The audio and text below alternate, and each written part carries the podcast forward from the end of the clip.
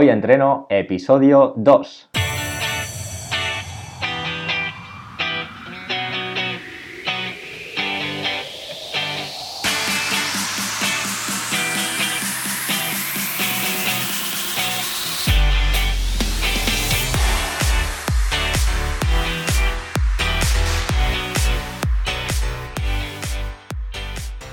Muy buenas y bienvenidos a Hoy Entreno, el podcast en el que entrevistamos a expertos del mundo de la salud y el deporte.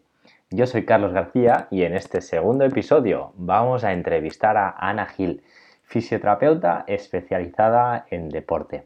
Pero antes de pasar a la entrevista, vamos a ver qué ha dado de sí la semana en Hoy Entreno.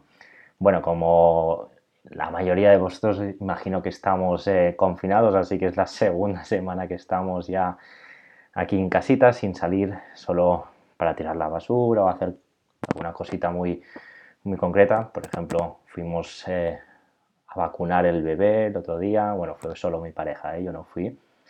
Em, y para cosas muy, muy...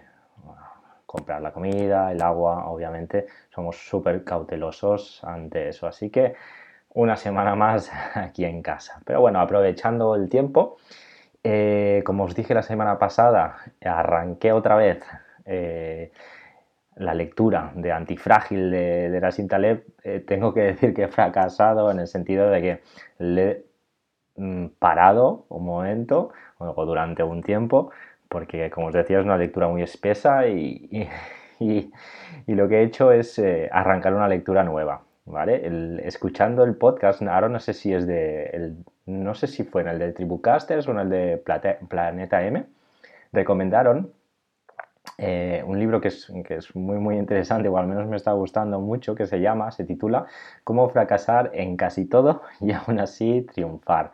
Eh, no tiene nada que ver con la lectura de Antifrágil, sino que es mucho más eh, amena, incluso es divertida, como lo explica el autor, etc. Así que me he pasado a este libro que lo estoy devorando, casi que estoy en la mitad. Eh, y bueno, de alguna manera me entretiene un poquito más. Pero tengo que decir que no lo voy a dejar el otro, ¿eh? lo, tengo, lo tengo ahí en stand-by, simplemente. ¿Qué más hemos hecho esta semana? Bueno, hemos estrenado la sartén de Wok que nos regalaron eh, por Navidades y aún no la habíamos estrenado, fíjate. Eh, bueno, como estamos eh, de alguna manera innovando porque tenemos más tiempo libre, eh, pues estamos utilizando muchas verduritas, salteados, etcétera, y esta sartén va genial. ¿Qué más hemos hecho? Bueno, matando un poquito el tiempo libre, nos hemos iniciado en TikTok de manera privada, pero hay muchos retos divertidos que para hacer en pareja son, son divertidos. Así que hay cositas que, son guays, que mezclan eh, diversión, entretenimiento con música y para hacer en pareja, pues es una manera de pasar un, rato divertido con, tu pareja. Eh, luego el tráiler, como os comenté la semana pasada, está gustando mucho. Si no lo has escuchado, eh, te remito que lo escuchas. Realmente es nada, son, son dos minutos solo para, para dar un poco de contexto de qué va a ir este podcast. Bueno, está gustando mucho, os tengo que ser sinceros, eh, en mi familia y amigos cercanos. ¿eh? Eh, bueno, los inicios son así. Por eso, como los inicios son así, son, son duros, si estáis escuchando este, este episodio em, y os gusta, obviamente, os pido que dejéis una reseña, ya sea en iVoox o en iTunes, incluso en Spotify creo que se puede también, o me gusta, o, bueno, algo, o lo podéis también de alguna manera em, hacer llegar a la gente que creas que, le pueda interesar. Y bueno, pues todo eso al fin y al cabo hará que arranque un poquito este proyecto y pueda seguir hacia adelante haciendo esto que, de momento me está gustando mucho. Em, ¿Qué más? Aprovechando obviamente no solo es ocio todo, sino estamos aprovechando para, crear contenido como este, como estas entrevistas. Ya hemos cerrado unas cuantas entrevistas más, editándolas, etcétera, y eh, avanzando trabajo de, este podcast. Así que os, garantizo que, tendremos unas cuantas entrevistas, yo creo, muy, muy interesantes. Y nada más, dicho, dicho esto, vamos a lo realmente importante. Esta semana entrevistamos a Ana Gil.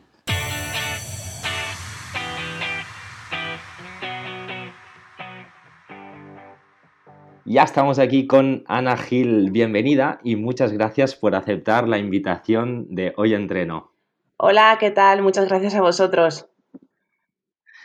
Bueno, para mí es un auténtico placer tenerte en este podcast y tener una experta, en este caso, más hacia el, hacia el campo de la salud, de la fisioterapia deportiva, que seguro que podremos sacarte mucho jugo de, de tu experiencia y formación.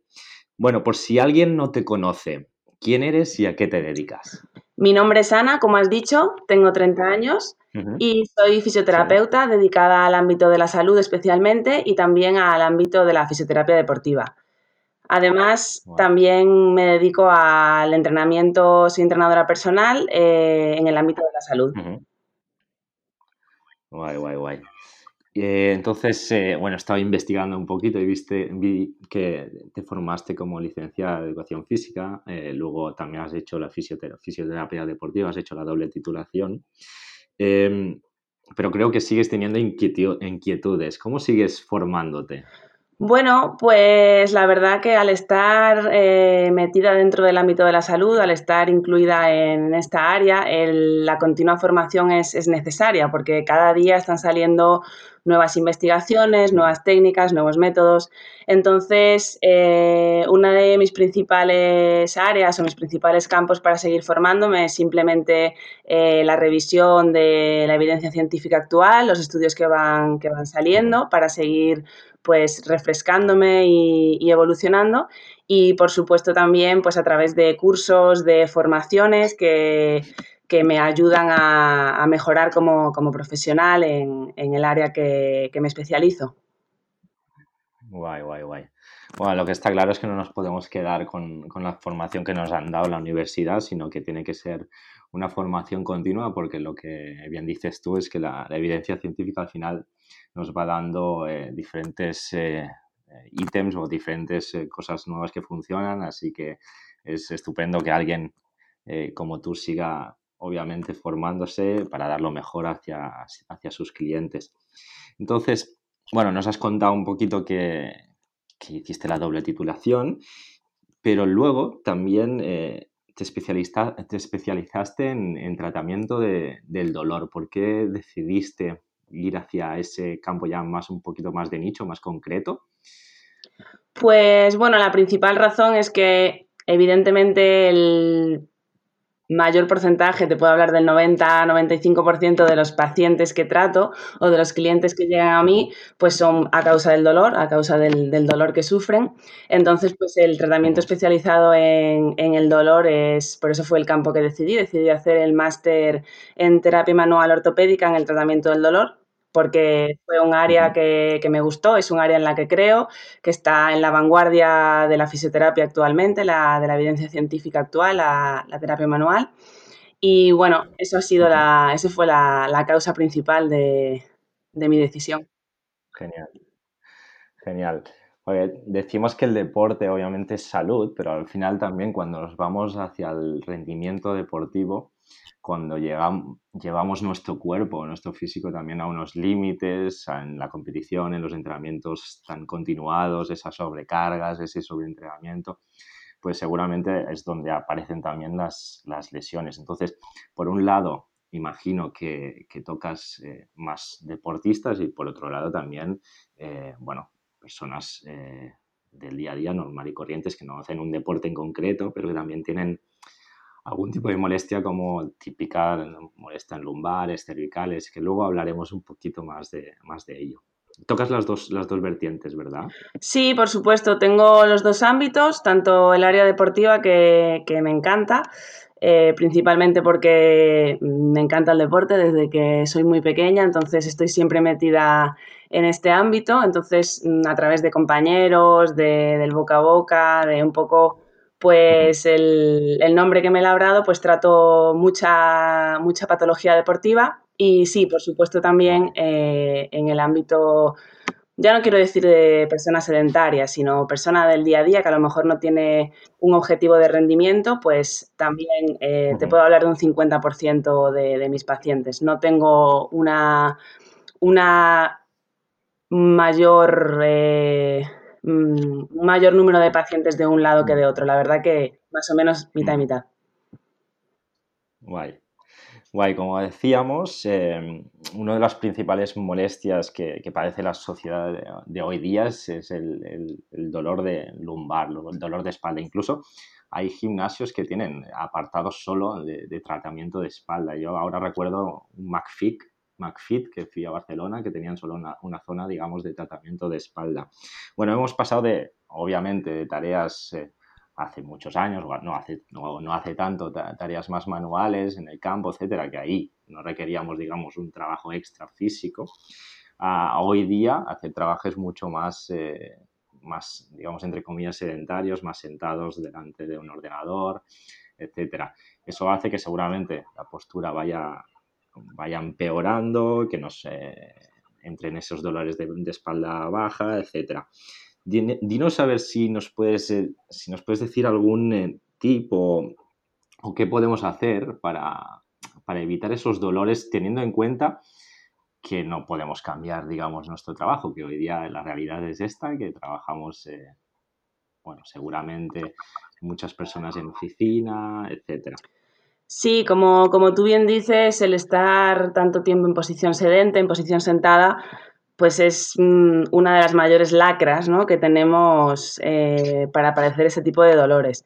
Entonces, al margen de los consejos típicos que, podemos dar siempre, como que te muevas cada cierto tiempo, cada 50 minutos más o menos te levantes, des un pequeño paseo, realizas a lo mejor una serie de movimientos, etcétera, para prevenir pues esa hipotonicidad ¿no? de, la zona baja lumbar que se produce sobre todo en posición sedente, se, se produce una para, que la gente me entienda, una redondez de la zona lumbar baja y eso hace que, toda esa zona, todo ese tejido facial, muscular, incluso a nivel vertebral, pues sufra.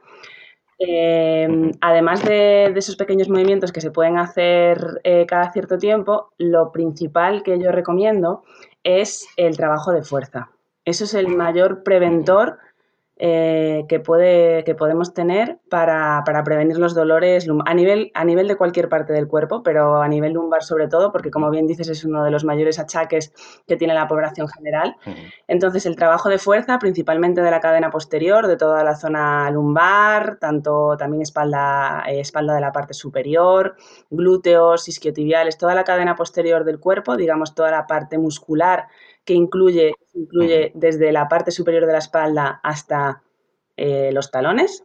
El fortalecimiento y la activación de esa zona es crucial para, prevenir estos dolores. Genial. Parece súper, súper interesante eh, eh, que esta prevención sea a través del entrenamiento de la fuerza, que un poquito más adelante quiero preguntarte ya más específicamente sobre eso pero creo que vamos bastante alineados en ese sentido. Bueno, eh, vamos un poquito hacia atrás. He visto que, dominas también eh, la técnica de la punción seca y personalmente me gustaría conocer qué es y, para qué casos tú la sueles utilizar, en qué casos, en qué tipo de clientes la utilizas.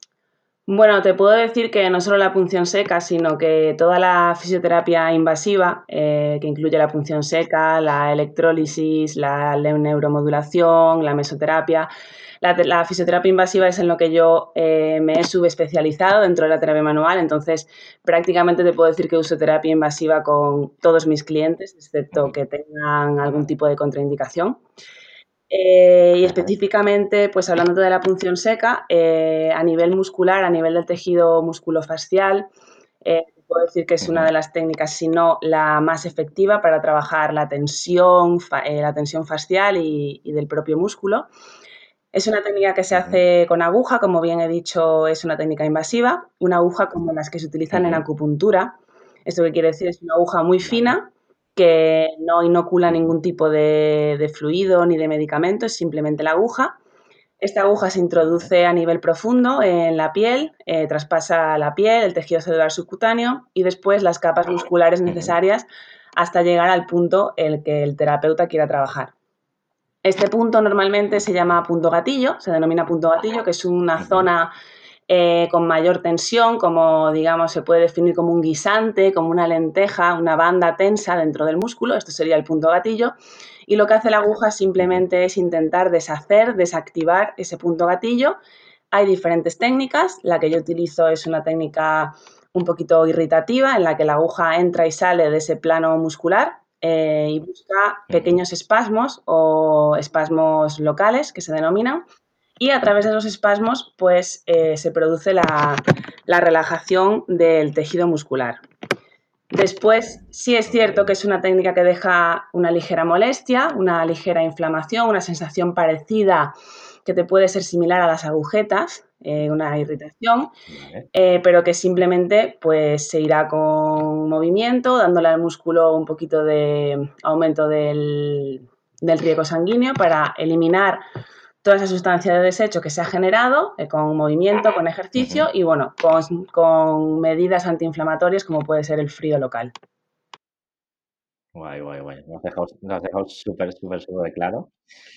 Lo que sí que nuestra audiencia tiene que tener claro que eso no lo puede hacer cualquiera, sino, sino que tiene que ser alguien súper experto en eso, porque le podríamos hacer daño, obviamente, a la persona. Em, seguimos. Eh, para el público que desconozca el, concepto de hipercifosis, que he visto que tienes un artículo muy interesante en tu, Instagram, ¿vale? Eh, ¿Nos puedes explicar qué es y, de alguna manera, mm, digamos, casera, ¿cómo podemos detectar que, uno tiene hipercifosis? Porque nos pueden decir si, bueno, ahora, ahora tú desarrollas, pero quiero decir, de alguna manera nosotros mismos podemos hacer algún tipo de, bueno, de, para ver si realmente nosotros lo, si lo padecemos. Bueno, el concepto hipertifosis pues no es más que un aumento de esa curva eh, típica que se produce en la zona torácica, ¿vale? Que es la zona, digamos, intermedia de la espalda. Típicamente tiene forma de C eh, pero con, cuando existe el concepto de hipercifosis, cuando existe ese patrón, eh, simplemente esa forma de C está exagerada, se viene exageradamente, con lo que toda tu, columna eh, tiende más a esa forma de C, incluyendo que lo que se denomina el apex de la cifosis, que es el punto más alto, el punto más alejado, digamos, que tiene tu espalda de tu zona anterior, pues eh, está más, eh, tiene una cúspide mayor, ¿vale? Digamos. Se conoce también a nivel vulgar pues como jiba o chepa, ¿no? Esta, esta posición encorvada, enchepada, en la que eso, pues tenemos un patrón de, de encorvamiento de forma de C de la espalda. Otras, otros parámetros que podemos ver para detectar que tenemos este tipo de patrón eh, podemos, podemos ver personas muy desgarbadas. Suele ser ese tipo de patrón, se suele asociar, además de a la edad, que, se produce también por el acullamiento vertebral y, por la artrosis, por el desgaste, etcétera, que, sufren las personas de avanzada edad, eh, suele acompañarse también con gente que tiene mucha hipotonicidad hipotonicidad muscular. Entonces suelen ser personas muy desgarbadas, con poco protono muscular, los hombros suelen estar rotados hacia adentro, con un pectus excavatum que se llama, un pecho muy excavado hacia adentro. También suele acompañarse con un adelantamiento de la cabeza y el cuello, esta, esta posición que se denomina en fisioterapia cuello de bisonte, una, posición del cuello y la cabeza hacia adelante. Y como bien hablábamos anteriormente, también suele estar muy asociada esta hipercifosis, esta posición en forma de C, a gente sedentaria que pasa mucho tiempo sentado o conduciendo y también asociado y muy, y muy, muy en relación con eh, un síndrome denominado síndrome cruzado superior que afecta a gran parte de, la población. Y bueno, ya introduciéndolo, pues es una de las partes principales de, de mi tesis doctoral, por lo que estoy muy acostumbrada a, hablar de este síndrome. Genial. Bueno, seguro, lo habíamos avanzado antes, pero hemos dicho que el trabajo de fuerza al final nos va a venir bien casi para todo, para, para los dolores de lumbar, para esos hombros adelantados para corregir, supongo, haciendo ejercicios de espalda, bueno. Sí, discúlpame, me has... Para dolores de rodilla. Discúlpame. me has preguntado también qué podemos hacer para prevenir o para, para saber cómo poder paliar un poquito estos síntomas, estos, este carácter de hipercifosis. Pues al igual que he dicho anteriormente para el dolor lumbar, que evidentemente la fuerza, el trabajo de fuerza de la cadena posterior es crucial, em, sobre todo también para este tipo de, personas que lo sufran, porque el pectoral suele tener mucha implicación en este tipo de síndromes, en este tipo de posturas, porque lleva mucho los hombros hacia adelante, separa mucho lo que es las escápulas y produce que se exacerbe esa, esa hipercifosis. Entonces hay que contrarrestar eh, ese trabajo del pectoral con mucho trabajo de la cadena posterior. Además de esto, pues existen también ayudas externas, ayudas ergonómicas, que bueno, pueden ser una, redundando, pueden ser una ayuda para mantener bien la posición, como a lo mejor algún tipo de, de corset, eh, de correctivo de la postura. Puede haber también ayudas ergonómicas típicas, ¿no? Que se suelen decir que, por ejemplo, eh, corrijo mucho y explico mucho en los cursos a lo mejor que doy en diferentes empresas eh, de la posición que, tienen que, que, se tiene que mantener ¿no? en, la, en, tu puesto de trabajo, pues tener una mesa que esté correctamente a la altura, en la que tú apoyes los brazos y tu espalda se quede totalmente erguida, mantener el ordenador a la altura de la vista, etcétera, etcétera. Eh, estos son un poquito las, las patronas que os puedo decir. Además, tener algún tipo de avisador, eh, algún tipo de avisador visual, como un post-it o cualquier una pegatina o algo que te ayude a cada vez que lo veas, cada vez que lo mires, pues acordarte, ¿no? De, reincorporarte, de incorporar tu postura. Un poquito eh, cositas que nos pueden, que nos pueden ayudar. Tengo que decir que, yo personalmente eh, decía, ostras, esto del corsé quizás parece como una tontería, pero yo lo utilicé y me funcionó. Espera, voy a desarrollar mi, teoría. Bueno, yo típico que como, o, como no conocía exactamente no sé, cómo debía trabajar en unos inicios eh, mi cuerpo cuando iba al gimnasio, es lo típico de, chico que solo quiere trabajar el pecho, solo quiere trabajar el pecho y hace que todo vayas tonificando la zona eh, anterior, digamos, del cuerpo y vayas también esa postura, digamos, tirando los hombros hacia atrás porque trabajaba poco la espalda. Entonces, eso era punto uno y luego punto dos, siempre yo he practicado desde los cinco años el hockey, hockey sobre patines hace que estés también siempre tirado hacia adelante. Entonces, hubo un verano que llevé muchas horas al día, te diría, el corsé este, y me, me, me fue bien no solo para corregir, eh, digamos, la postura, sino para yo también ser consciente, porque al final eso tiraba, molestaba al principio, hasta que no, digamos, no te pones recto, tiraba al principio. Era más que nada para yo ser consciente de la mala postura que tenía y, bueno, a mí me, me funcionó bien para, digamos, a nivel eh, digamos, de atención mía, de, psicológica, de, focalización, de, saber realmente qué es lo que estaba colocando mal esa espalda y me fue bien para una vez lo sacaba y ya no tenía ese corsé y yo mismo yo tirar esos hombros para atrás y, bueno, yo, yo muchas veces lo he recomendado. Bueno, sigamos. A ver. Em, eh, Vale, ¿nos, puedes dar, bueno, algún tip eh, para mejorar nuestra postura en el día a día? Hemos, hemos dicho ya algunos, ¿eh? pero ¿se nos ha quedado alguno en el, en el tintero? Bueno, realmente os he dado ya un abanico, un abanico grande, que es el que yo suelo utilizar con mis pacientes, que simplemente, pues es eso, al margen del trabajo de fuerza, intentar que todo, todo con lo que suelas trabajar, la postura en la que más suelas estar en tu día a día, pues sea lo mejor posible. Eh, cierto es que nosotros no somos, como suelo decirle a mis clientes, no somos Playmobiles, entonces tú no puedes mantener una postura de forma constante e indefinidamente porque hay fatiga. Entonces, pues eso, simplemente utilizar avisadores que te recuerden que tienes que recolocarte, a lo mejor cada vez que veas ese avisador, pues hacer unas rotaciones de hombro hacia atrás, que te coloquen de nuevo, levantarte cada poco tiempo. Eh, y como bien tú has dicho, pues utilizar a lo mejor algún tipo de ayuda externa, de elemento externo que te dé un feedback y como tú bien has dicho, no ya que te recoloque, sino que te avise de que estás mal colocado. para que esa corrección sea activa y no pasiva, que es el, objetivo realmente que debemos buscar. Genial. Hemos dicho que el trabajo de fuerza eh, nos viene bien para muchos, muchos factores, pero uno de ellos seguramente es el tema de la densidad ósea. ¿vale?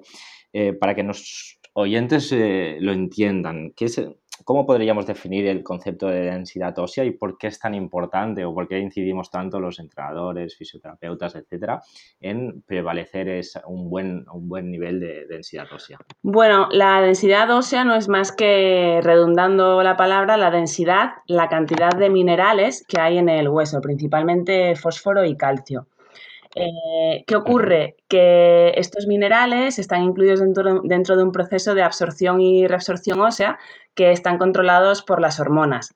Entonces, cuando hay una variación eh, de ese ritmo hormonal, como suele ocurrir sobre todo, eh, que seguramente los oyentes estén acostumbrados a oírlo, en mujeres eh, cercanos al climaterio, cercanos a la edad de la menopausia, pues este ritmo hormonal, estos niveles hormonales, principalmente de estrógenos, bajan, que son uno de los principales encargados de controlar estos ciclos. Entonces, ¿qué ocurre? Esa densidad mineral ósea baja, hay un desequilibrio en el proceso de absorción y reabsorción ósea y baja la densidad mineral ósea, haciendo que nuestro hueso sea más débil y sea mucho más propenso a lesiones, que principalmente serían fracturas y fisuras.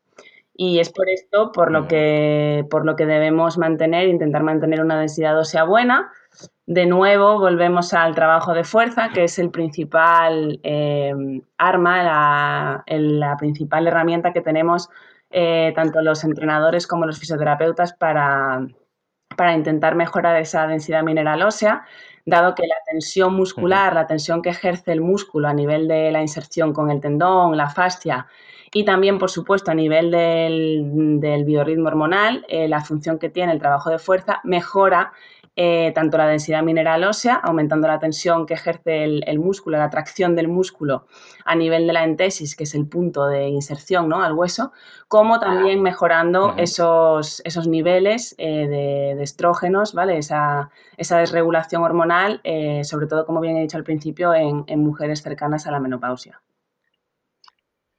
Genial, Ana. Muchas gracias. Nos, estás dando una más Muchas gracias. Em, el entrenamiento de fuerza y, más si es explosiva, como en, deportes como el CrossFit o algo más eh, de alterofilia, em, se suelen suceder lesiones de hombro. Se podrían también en otros tipos de deporte, ¿eh? pero quizás eh, en CrossFit, que es un poquito más agresivo en ese sentido, explosivo, se suelen suceder esas lesiones de, hombro que tan molestas o tan cuestan luego de que desaparezcan esas molestias, etcétera. Eh, ¿De qué manera podemos hacer, eh, cómo podríamos de alguna manera hacer prevención? obviamente nunca será algo digamos, al 100% seguro que si hacemos eso no nos vamos a lesionar nunca, pero sí que seguramente podemos eh, de alguna manera disminuir ese, ese riesgo. ¿Cómo, ¿Cómo podemos realizar prevención? Bueno, sí que es cierto, como tú bien dices, que las lesiones de hombro es eh, tanto en población sedentaria como en deportistas es de lo que más trato, también porque estoy especializada en deportes de fuerza, entonces, pues como tú bien dices, el crossfit, la alterofilia es lo que más, lo que más trabajo, el powerlifting, y son las de las lesiones más recurrentes. Eh, dentro de mi experiencia, tanto en sedentarios como en personas activas, uno de los principales problemas del hombro es, volvemos de nuevo atrás, es la influencia del pectoral. ¿Qué ocurre? El pectoral es un músculo muy potente, mucho más potente que nuestros retractores escapulares y desplaza el hombro hacia adelante, haciendo que su posición no sea errónea, que no esté centrado en la articulación. Entonces, ¿qué ocurre? Que cada vez que mueves el hombro, roza porque no está en el centro de la articulación, porque el pectoral está llevándolo hacia adelante, está haciendo que el hombro esté rotado hacia adentro y esté desplazado hacia adelante. Entonces, eso es una de las principales razones, casi siempre que hay una lesión de hombro, el pectoral tiene o toda o parte de culpa. Eso por, por, un lado, entonces mucho cuidado con el trabajo de pectoral, con el trabajo de empuje, eh, de cuidado con, con, el ratio que tenemos de entrenamiento, sobre todo del trabajo de los empujes con respecto a las tracciones. Y bueno, como bien habíamos dicho antes, en personas sedentarias, simplemente la posición desgarbada y el hecho de que tengamos que hacer muchas tareas por delante de nosotros, pues implica principalmente el pectoral. Por otro lado, eh, también está el problema de la movilidad y la estabilidad de la articulación. En muchos casos el hombro sufre porque no tiene la movilidad suficiente, entonces nosotros o la persona que, se lesione eh, puede inferir en que la, articulación la esté llevando fuera de su rango de movilidad eh, sin dolor, con lo cual irrite. Se produzca una irritación de la articulación porque está trabajando fuera de su rango de movilidad. En este caso tendríamos que trabajar la movilidad, eh, como ocurre muchas veces, pues eso, en deportes como la, como la alterofilia, como el crossfit, etcétera, y por otro lado tenemos el problema contrario, sobre todo en chicas, personas con hipermovilidad de la articulación del hombro, lo cual es también bastante, bastante típico en sobre todo deportes de lanzamiento, deportes unilaterales como el voleibol, el lanzamiento de jabalina, de peso, etcétera, pues estas personas suelen tener una hipermovilidad y para tener esa hipermovilidad es, es necesario tener mucha estabilidad, que tus músculos estabilizadores trabajen muy bien ¿Qué ocurre? Que muchas veces no es así, entonces estamos trabajando de nuevo en un rango en el que mi hombro, la articulación del hombro, no está preparada para trabajar de forma saludable. Y ahí se produce de nuevo la irritación. Genial, perfecto. Muy buena explicación. Em, saliendo un poquito del, aspecto eh, más de, este, este, este, ámbito más deportivo, que podría ser el, aspecto que hemos dicho del hombro, Em, si un cliente te dice, un cliente que tengas, ¿eh? Eh, que llega al final del día con las cervicales súper cargadas por lo que hemos dicho, por la tensión del día a día, el estrés, el trabajo, pues en, como comentábamos, en ordenador o incluso una, persona que se, está limpiando o que hace tareas manuales, etcétera. Bueno, al final puede haber mil factores para que tengamos unas cervicales cargadas. Em, ¿Qué, le podrías, qué podríamos recomendar para aliviar ese, ese dolor ella, ella misma o, él mismo, perdón, desde en, casa? Bueno, pues aparte de los típicos ejercicios un poquito de estiramiento de la zona de, los trapecios, de los suboccipitales, que seguramente pues mucha gente esté familiarizada con ellos, yo siempre recomiendo dos cosas a, este tipo de, de pacientes que, como tú bien dices, es bastante recurrente, el dolor de cuello eh, lo primero, que al llegar a casa se tumben boca arriba eh, con la cabeza totalmente apoyada en una almohada, en una almohada mullida, e intenten ser conscientes de que todo el peso de la cabeza esté en la almohada. De esta forma vamos a hacer una relajación completa de toda la musculatura del cuello. Es muy importante eso, el ser conscientes de que tu peso, el peso de tu cabeza, está en la almohada completamente. Este es un ejercicio, es difícil, sobre todo para gente muy, muy nerviosa, es difícil y puedes tardar varios minutos en conseguirlo, pero tiene bastante efecto. Y además, por otro lado, siempre suelo recomendar a este tipo de, pacientes, volviendo de nuevo atrás a ese síndrome cruzado superior que suele ir de la mano con el dolor de cuello, el trabajo de los flexores profundos del cuello. Eh, de los músculos, son unos músculos muy cortitos que se encuentran en la parte, en la parte anterior de la zona superior cervical y lo que trabajan es, eh, pues eso, simplemente la, corrección postural de esa cabeza adelantada, de ese patrón de, cabeza adelantada, controlando la anteriorización del cuello y la cabeza. Perfecto. Bueno, pues ya tenemos un tip para hacer cuando, cuando lleguemos a casa un poquito estresados. Em, en, algunos deportes eh, se incide mucho en el trabajo de, movilidad articular, que debería ser en, casi todos, ¿eh? pero, pero bueno, sobre todo en, deportes quizás como más gimnásticos o, incluso también el CrossFit, etc se, debe trabajar y es muy, muy importante tanto para la estética como para la prevención de lesiones, etcétera, esa movilidad. en tu opinión, ¿por qué es tan importante? Bueno, aquí eh, he de decir, voy a lanzar piedras contra mi propio tejado, no realmente, porque porque sí que trabajo las dos cosas, pero ahora está muy de moda el término movilidad y trabajar la movilidad, que sí, por supuesto, es muy importante, pero nunca tenemos que dejar de lado la estabilidad. Son dos factores que van de la mano y deben ir unidos. Si trabajas mucho la movilidad y no trabajas tu estabilidad, es tiempo perdido, digamos. Pero bueno, ya sabiendo eso, partiendo de esa base, que las dos son igual de importantes, Eh, la movilidad es muy, muy, muy importante, sobre todo, como bien dices, en deportes mm, que tengan patrones globales, patrones complejos de movimiento, en los que varias articulaciones se impliquen en un mismo patrón, en un mismo movimiento, porque eh, en primer lugar debemos trabajar la fuerza y la coordinación eh, muscular en todo el rango de movimiento, y para eso debemos de tener la movilidad completa de la articulación. Y en segundo lugar, y más importante, para evitar las compensaciones a distancia. ¿Por qué? Porque cuando tenemos una hipomovilidad, una eh, deficiencia de movilidad en una articulación y tenemos que hacer un movimiento complejo, como puede ser, por ejemplo, una arrancada, ¿vale? O una, un empuje sobre la cabeza, ¿qué ocurre? Que el déficit de movilidad en un sitio, en una articulación, lo vamos a compensar por otra parte para poder hacer el movimiento. Y esa compensación lo que va a hacer es que a la larga tengamos una molestia, un problema, una lesión en otra parte del cuerpo, como puede ser la cadera o puede ser el tobillo. Imagínate, tienes déficit de movilidad en el hombro, pues voy a compensar rotando, aumentando la movilidad en otra articulación que no está preparada para ello, etcétera, etcétera. Claro, claro, claro, claro. Claro, se cambia un poquito el, patrón y al final puede afectar en otra zona que quizás no pensabas que, sucediera, pero es lo típico de que cuando eh, te has lesionado una rodilla, cojeas y al final por no apoyar y no hacer eh, dolor en esa rodilla lesionada te acabas eh, haciendo daño a la otra o la cadera.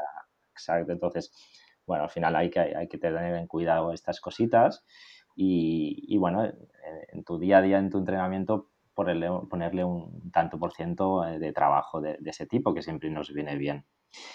Mm, cuando entrenamos tan duro, o, no tan duro, sino que hace mucho tiempo que no entrenábamos, o, cambiamos el patrón de entrenamiento, o, aumentamos intensidad, o bueno, hacemos diferentes tipos de estímulos, aparecen las agujetas hay gente que les gusta, yo tengo clientes que les gusta y hay gente que no les gusta nada.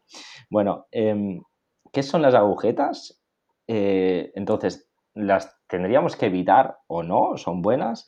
Y, luego, eh, ¿podemos seguir entrenando al día siguiente de tener esas super agujetas o deberíamos descansar? ¿Qué, nos recomiendas? Bueno, eh, dejando a un lado el mito ¿no? de que las agujetas son acumulación de ácido láctico o que hay que tomarse azúcar para, para quitarlas. Vale, las agujetas, bueno, las agujetas no son más que microlesiones dentro del músculo en una zona que se denomina banda Z eh, se produce esa lesión y como cuando ocurre cualquier lesión, pues en el momento hay una inflamación para, recuperar. Y eso es lo que son las agujetas, ¿no? Un dolor local en el músculo, en la zona que, se ha producido, con una inflamación y eh, con dolor al movimiento. Eso es, lo, que, lo que son. En cuanto a si es bueno tenerlas o no, bueno, en mi opinión, deberíamos evitarlas. Sí es cierto que no pasa nada por tener agujetas un día, esporádicamente, no pasa nada, pero en mi opinión deberíamos evitarlas o eh, intentar, eh, intentar tener un balance, un equilibrio, hablando con nuestro entrenador o nosotros mismos, para llegar a ese punto en el que, en el que no las tengamos. ¿Por qué? Porque tener agujetas significa que has excedido tu, capacidad ¿no? de absorber ese entrenamiento, que el músculo ha, superado ese, límite. Y eso no es bueno porque cuando, cuando, el músculo supera esa capacidad de, volumen asumible, digamos, pues eh, ese, en la próxima vez que quieras utilizar ese músculo, si es demasiado pronto, va a estar fatigado, no va a estar igual, no vas a poder entrenar a la misma intensidad, porque van a disminuir tus niveles de contracción muscular, eh, la capacidad contractil del músculo, etc. Entonces, ¿qué va a ocurrir? Que no vas a poder entrenar bien, no vas a poder alcanzar tu máximo rendimiento porque tienes ese dolor, esas agujetas que no te lo permiten. ¿Qué sería mejor, en mi opinión? Intentar dividir ese trabajo, ese volumen máximo asumible, digamos, en una semana, por ejemplo, en diferentes sesiones. Entonces, en esas diferentes sesiones vas a poder realizar un trabajo bueno, vas a poder tener una carga que tu músculo pueda absorber siempre y cuando la carga sea suficiente como para crear adaptaciones en el músculo y poder recuperarte de nuevo correctamente para la siguiente sesión. Esa es, esa es mi, opinión ya te digo, creo que no pasa nada por tener una vez agujetas de vez en cuando, pero sí que es cierto que esa obsesión ¿no? que tiene la gente con si no tengo agujetas es que no he entrenado, es que no lo he hecho bien, eh, creo que, deberíamos cambiarla.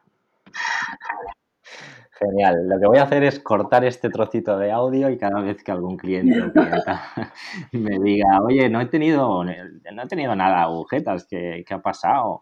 Pues eh, le, voy a, le voy a mandar el audio para, que lo escuche. Al final, como entrenadores, eh, intentamos llegar no un límite, pero sí que obviamente haya un trabajo, porque no se quede por debajo para que haya unas, adaptaciones musculares, para que haya ganancias, pero al final eh, debemos tocar quizás de manera global o dividir, como has dicho, por, zonas musculares en diferentes días para, evitar al final esos, esos dolores innecesarios que al final nos pueden eh, provocar sobrecargas, lesiones, etc. Bien. Em, luego hay otro, otro aspecto que quizás eh, últimamente he ido escuchando antes, bueno, hace, mucho, hace unos años eran muy, muy importantes los estiramientos o se creía que eran súper importantes para recuperar, etc. Ahora hay una corriente, o al menos yo la he escuchado, que, dicen que, bueno, que los estiramientos no son importantes porque no te va a ayudar a recuperar mejor.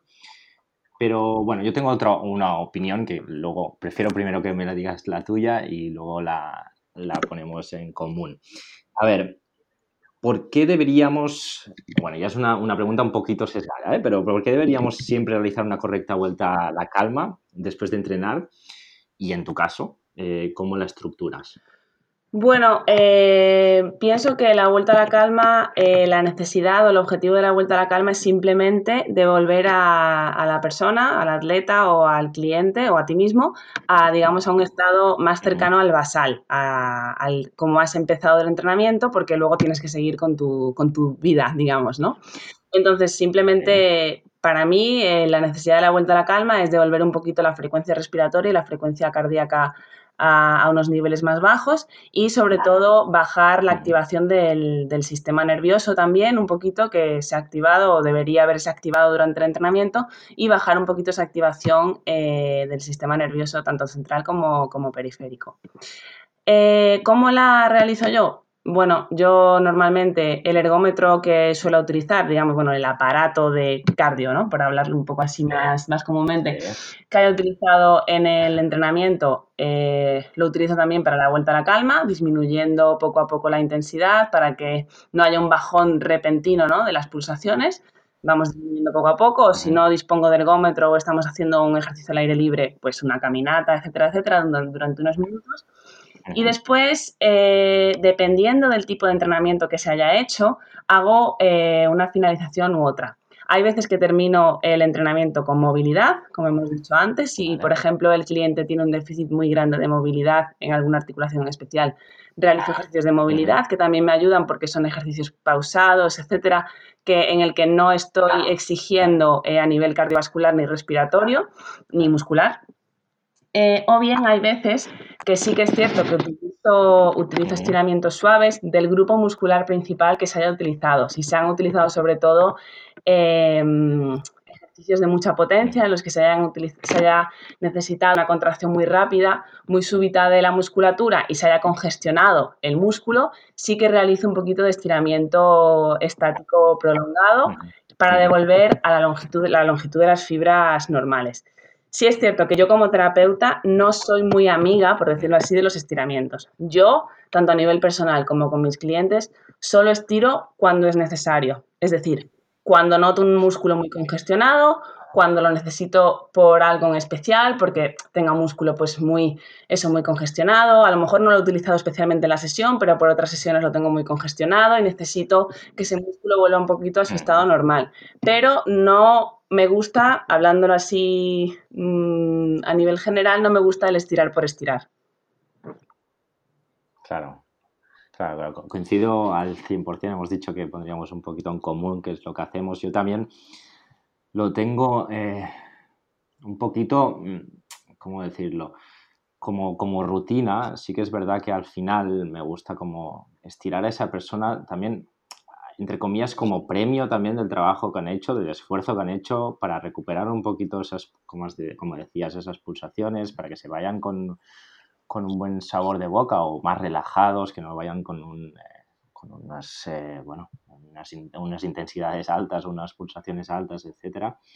Y bueno, también incidiendo lo que comentábamos, eh, yo no soy fisioterapeuta, pero seguramente va relacionado el, el tema incido bastante en el tema de femoral, isquiotibial, forzar un, no forzar, pero buscar las posiciones un poquito que, ganan, ganen un poquito de grados de, flexibilidad de esa zona, porque por lo que tengo entendido, al final esa, esa cadena muscular hace, no sé si voy eh, errado, tú, tú, me rectificas, ¿eh? sino eh, si digamos la zona de la parte posterior de la pierna está un poquito más eh, relajada o tiene unos grados un poquito más largos, más anchos, hará que seguramente esa espalda baja, que es lo que comentábamos al inicio, que es el, 90, no, el 90% no, pero hay mucha gente que tiene esos dolores ahí, esté un poquito más relajada. Sí, así es. La, cadena posterior, eh, tanto para fortalecer como para elongar, es la que más tiene que ser nuestro punto, nuestro punto clave. De nuevo, otra vez, volvemos a ese, enchepamiento, por hablarlo, por decirlo un poco así fácilmente, al estar normalmente en esa posición encorvada, pues la cadena posterior está eh, tirante por elongación. Entonces, es bueno siempre trabajarla tanto la flexibilidad, aunque como bien tú has dicho antes en la pregunta al inicio, eh, es una capacidad, es una, eh, una situación que revierte, es decir, aunque trabajemos la, la elasticidad de un músculo o de una cadena facial eh, revierte, porque bueno, ese músculo vuelve otra vez a su estado basal, pero siempre es bueno eh, trabajarlo, trabajarlo ligeramente para, bienestar, para generar un estado de, bienestar, sí. Genial. Vamos a una serie ya de preguntas un poquito más personales, ¿vale? Eh, Ana, ¿cómo te iniciaste en el mundo del CrossFit? ¿Y qué ha significado para ti? Bueno, eh, yo como, como, he dicho antes, eh, he sido siempre una persona que me ha encantado el deporte, he practicado muchos y en el momento en que empecé CrossFit pues estaba practicando y entrenando bastante duro y playa y empecé en CrossFit pues como un complemento, ¿no? Como me pareció una buena actividad para, para mejorar en, a nivel competitivo en y playa y empecé. ¿Qué ocurrió? Que me fue gustando cada vez más, cada vez más y fui quitando entrenamientos en la playa y aumentando los entrenamientos en el box hasta que me ganó y me quedé, y me quedé con el CrossFit. y bueno, sí. Nada, me has preguntado lo que ha significado para mí, pues simplemente afianzar mi carácter competitivo y, y luchador que siempre he tenido porque es una, es una faceta del CrossFit que a nivel profesional como terapeuta no estoy muy de acuerdo con ella porque te lleva a situaciones límite como cualquier otro deporte, pero a nivel personal, eh, por, mi, por mi personalidad, por, por, mi forma de ser, pues, pues sí, eso es lo que ha significado, ¿no? Afianzar un poco más en, en ese carácter competitivo que tengo y de, y de lucha. y más lo que los que, digamos, hemos hecho deporte, digamos, eh, bueno, competitivo, desde los fines de semana siempre ir a, jugar contra algún otro rival, etcétera, pues tenemos ese, esa, esa, vena, ese carácter que necesitamos cuando estamos fuera durante mucho tiempo de, de esa competición, volver a sentirnos otra vez ahí pues eso, que vamos mejorando el día a día, que nos medimos contra alguien. Y como decíamos al, hace un ratito, al final se suele decir que el, deporte de alto rendimiento no es saludable, entre comillas, porque al final se lleva el cuerpo a un límite, como bien decías ahora, y bueno, al final pueden aparecer eh, algún tipo de lesión o molestia, etcétera. Pero, pero bueno, todo sea eso y que todo el mundo hiciera el deporte que haces tú, Ana. ¿Tienes alguna anécdota que te haya eh, pasado en alguna competición, que tengas buen recuerdo, eh, que tengas un buen cariño, de que te hayan sorprendido, de algún sitio que hayas ido, alguna ciudad a, competir, etcétera? Bueno, eh, recuerdos y anécdotas tengo muchísimas, la verdad. Especial creo que la competición más especial para mí fue la primera que hice en RX, digamos, que es como la categoría absoluta ¿no? en este ámbito del CrossFit, que fue el Andalusí Challenger en 2017 que recuerdo que mm, no sabía hacer, bueno, muscle ups prácticamente, que es un movimiento de gimnástico de barra, además que se me dan fatal, pues mm, prácticamente no sabía, no sabía hacer y, y ahí saqué, bueno, después de todo un WOD súper super exigente con arrancadas, eh, que tenía ya los brazos muertos, ya no podía más, las manos abiertas, pues tengo como mil fotos, todos los fotógrafos alrededor mía sacándome para sacar la foto de mi súper exigente muscle up que hice uno y salgo ahí, bueno, no te, no te, puedes ni imaginar la cara de sufrimiento que tengo subida en la barra, pero lo hice y tengo ese recuerdo, la verdad que muy bueno, de, de esa competición. en, tu perfil de Instagram, que luego aquí en las notas del programa lo dejaremos si, si, si no te importa, tienes fotos súper, súper chulas eh, que te han cazado, digamos, los fotógrafos en media competición, que, que transmiten un esfuerzo y una energía espectacular. Bueno, em, hace aproximadamente un año viste ya tu propia consulta, Estudio 20, ¿Cómo está yendo tu, aventura emprendedora? Bueno, la verdad que yo ya tenía, antes de Estudio 20 Salud, ya tenía mi, propia clínica antes, lo que pasa que no era individual. Ahora sí estoy, estoy sola, estoy mía personalmente con todos mis principios y mi forma de trabajar.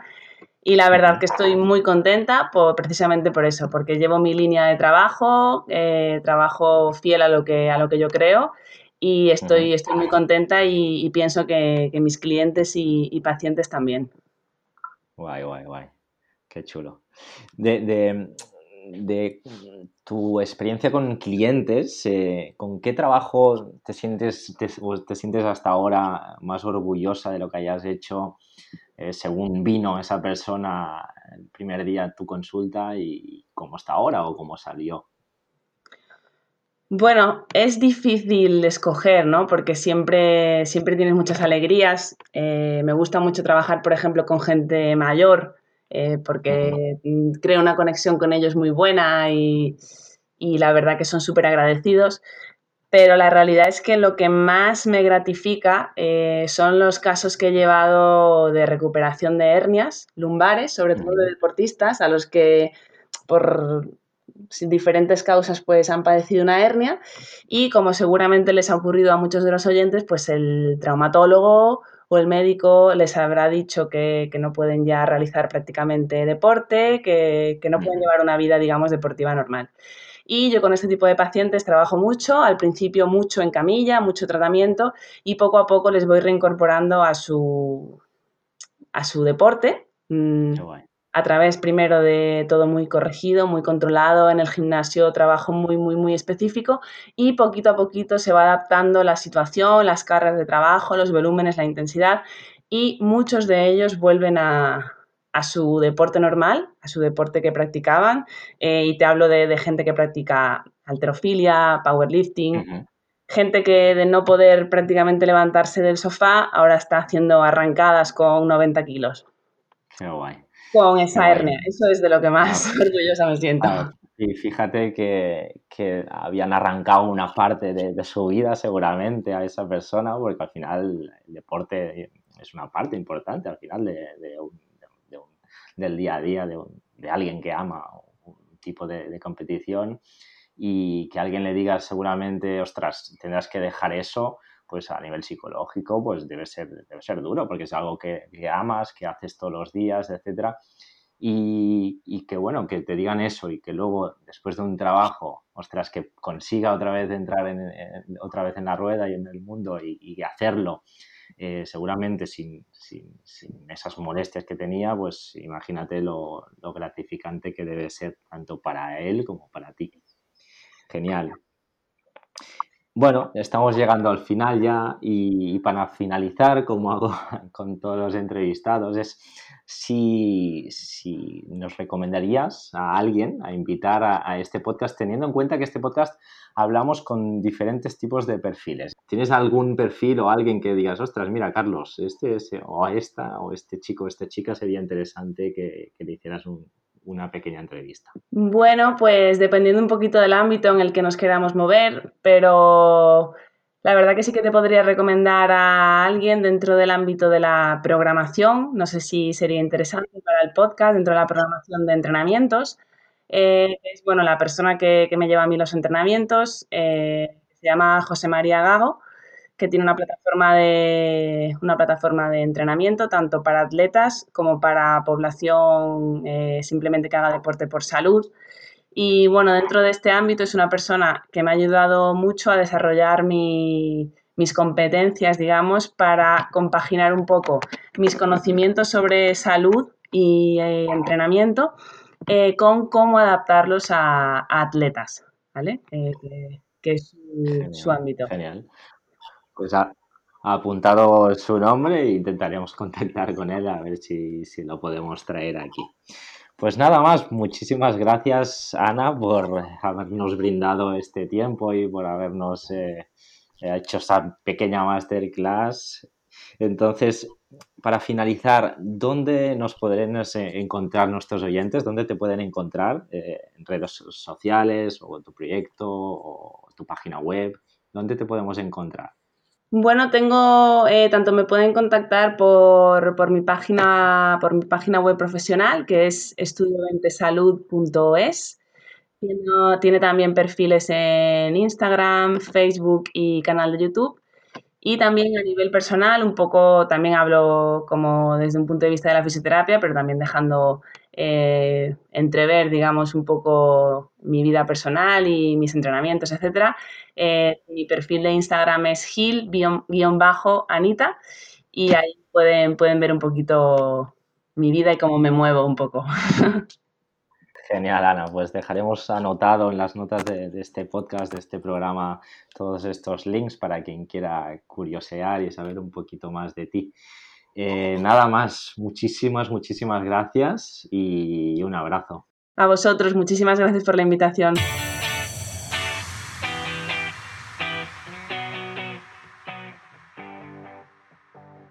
Espero que te lo hayas pasado genial escuchando esta entrevista y hayas ah, aprendido tanto como, como he aprendido yo con, con, Ana, que es una crack de, este mundo, del mundo de la fisioterapia deportiva, el tratamiento del dolor y en específico para deportes de, de fuerza. Una de las cosas que más me ha llamado la atención de, ella es su capacidad de estar siempre a la última, de estar siempre pendiente de, las últimas tendencias, de los papers, de los estudios científicos que, van saliendo y esa capacidad de estudio que tiene y a la vez eh, también llevarlo a la práctica, que al final no, no se trata solo de acumular conocimiento, sino de aplicarlo al día a día y en beneficio de, sus clientes. Eh, así que esa es la, mi conclusión y lo que más me ha llamado la atención. Decir, os animo a, que sigáis este podcast allá donde te escuches, desde Spotify, desde Apple Podcasts, desde, desde iVoox.